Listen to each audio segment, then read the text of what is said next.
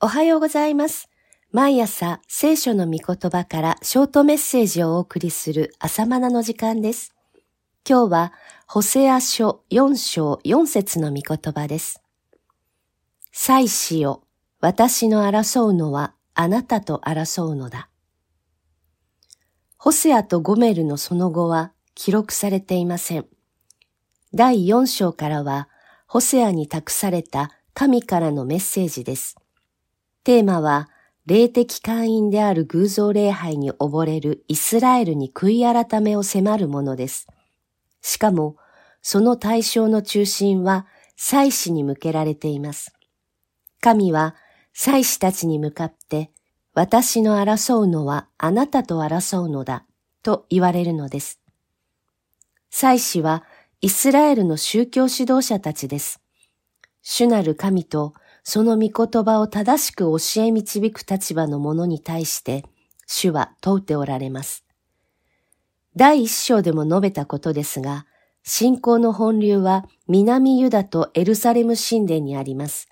しかし、北イスラエルは独自の神殿を建て、しかもそこに金の子牛の像を安置し、これが我らの主であると教えたのです。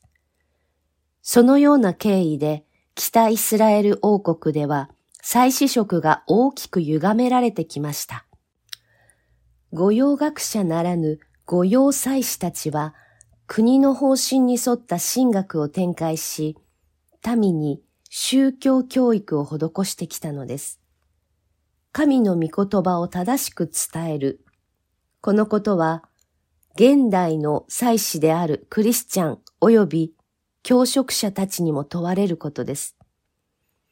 神はどのようなお方なのか、そして神の御子キリストはいかなるお方なのか、このことを右にも左にもそれず正しく伝えなければなりません。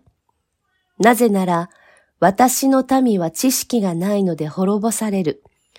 あなたが知識を退けたので、私はあなたを退けて、私の祭司としない。あなたは神の教えを忘れたので、私もまたあなたの子らを忘れようと言われるからです。